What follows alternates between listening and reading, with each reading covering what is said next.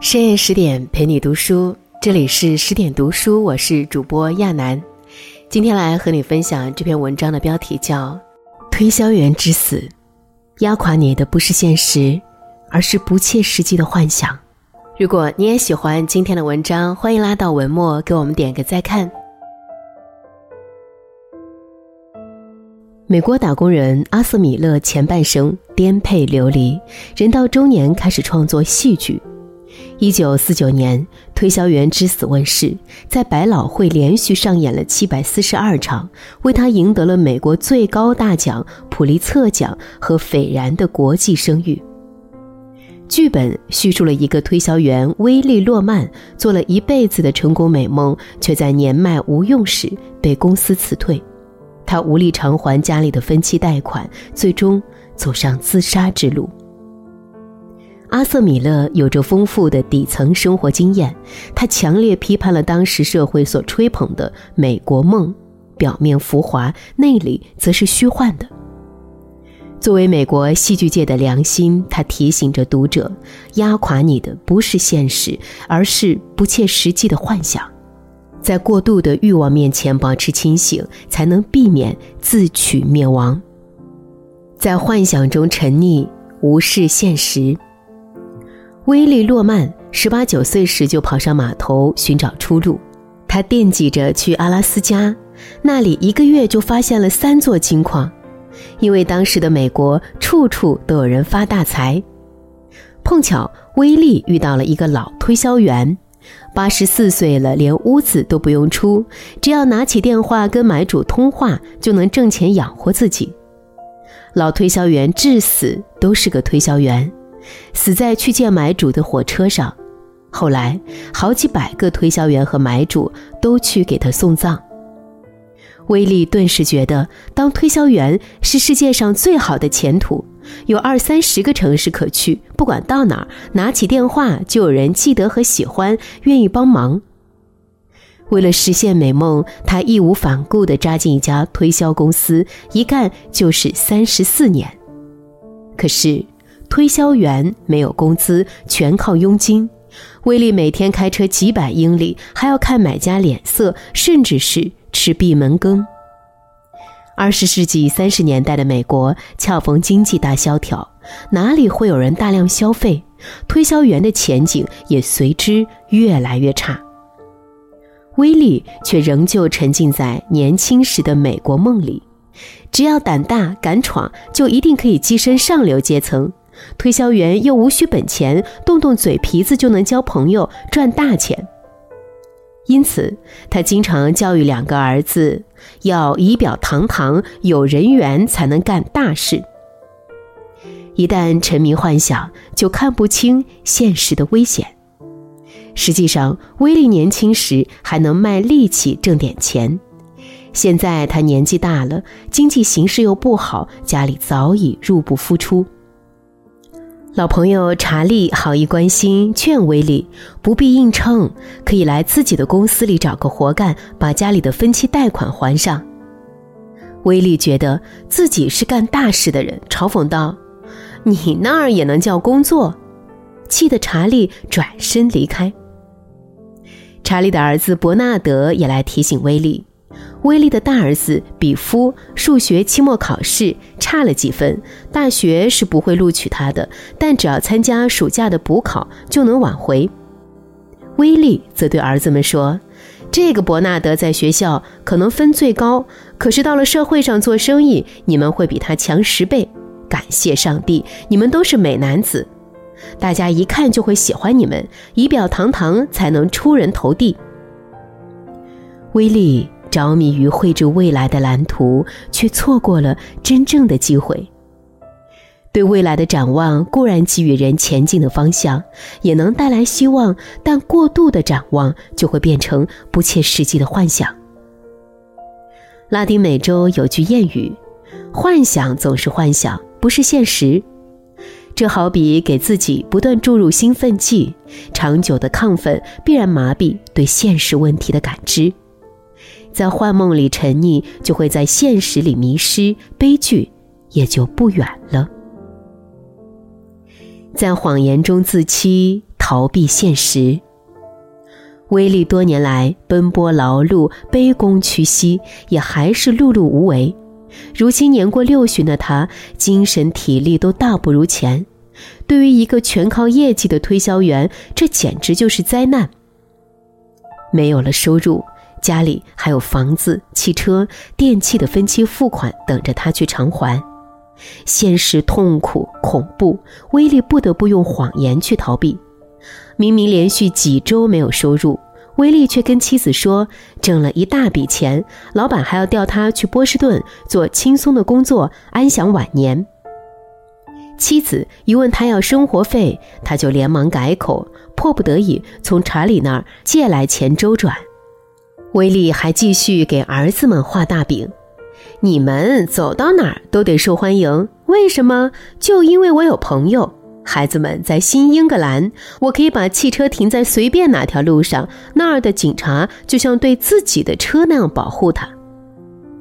查理忍不住戳穿他的骗局：人家凭什么喜欢你？银行大王摩根有朋友，难道是因为仪表堂堂？可是口袋里有钱，谁都喜欢他。你什么时候才能长大？威利不愿认清查理口中的现实，转而把希望寄托在儿子们身上。他认为儿子们一定能和他一起成功创立家族运动品牌洛曼兄弟。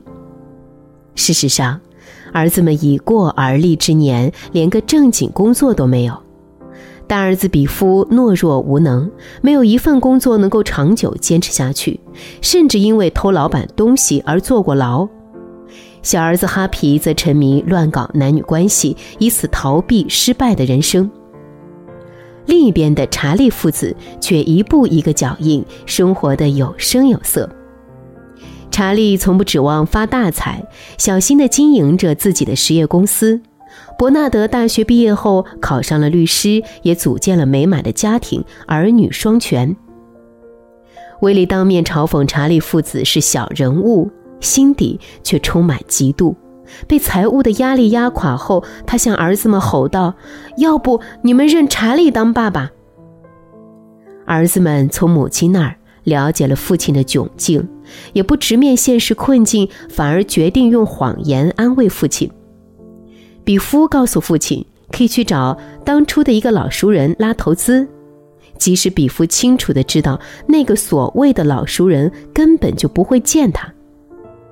威利却一下子手舞足蹈起来，觉得运动品牌公司指日可待。啊，是的，是的，他当年那么喜欢比夫。物质上的绝望必然要在精神上自我安慰。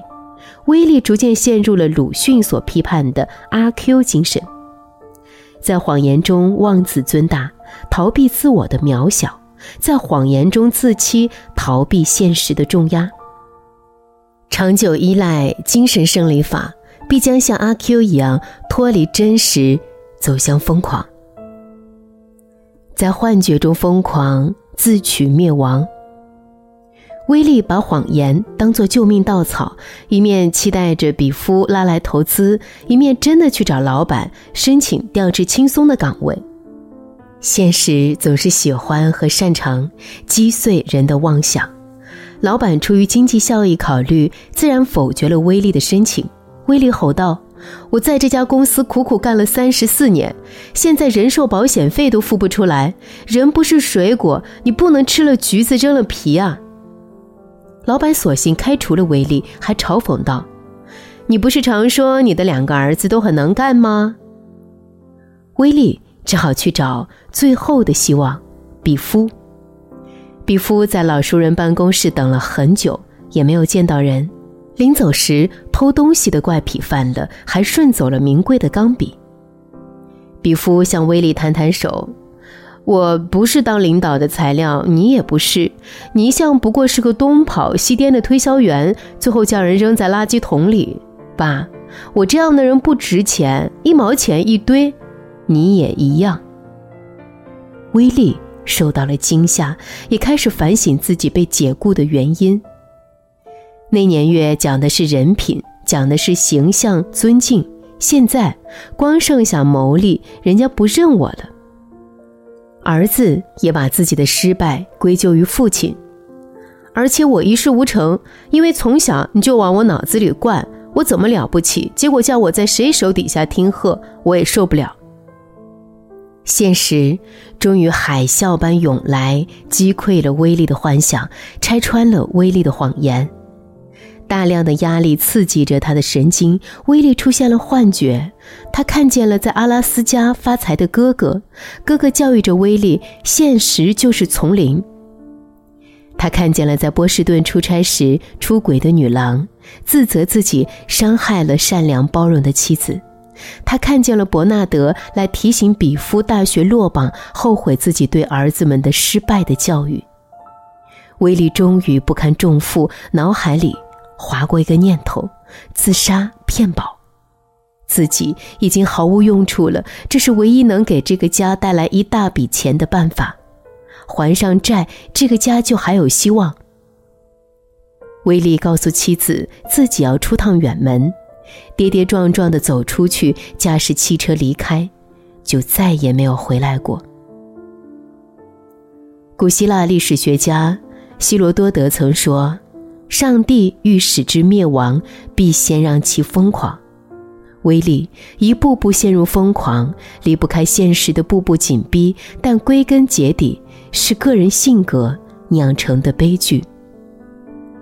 人这一生若是沉迷幻想，就注定是悲剧一场。在通往理想的桥上，保持对桥下现实的清醒观察，才能避免跌落到疯狂的深渊。当今社会经济飞速发展，总有人一夜暴富，技术的突破让普通人也得以看见，好像自己也唾手可得。有些人沉浸在一步登天的幻想中无法自拔，活在虚幻的成功梦里。最怕心比天高，命比纸薄，急功近利只会摔得头破血流。这何尝不像威力一样？看不清自己。作者阿瑟·米勒在《推销员之死》里批判了这种人人都能成功的幻梦，并说：“他向我们显示，我们是什么样的人，我们必须做什么样的人，或者我们应该力争做什么样的人。”读罢，我摆脱了无谓的幻想，看清自己，才有未来。自知者明，自欺者愚。明白自己不过是芸芸众生中的一员，摒弃不切实际的成功欲，在力所能及的磁场里发光发热。抬头望天固然能走得更远，但永远不要忘记看清脚下的路。现实是一步步走出来的，理想更是需要脚踏实地。愿大家都能用扎实的奋斗换一份锦绣前程。更多美文，请继续关注十点读书，也欢迎把我们推荐给你的朋友和家人，一起在阅读里成为更好的自己。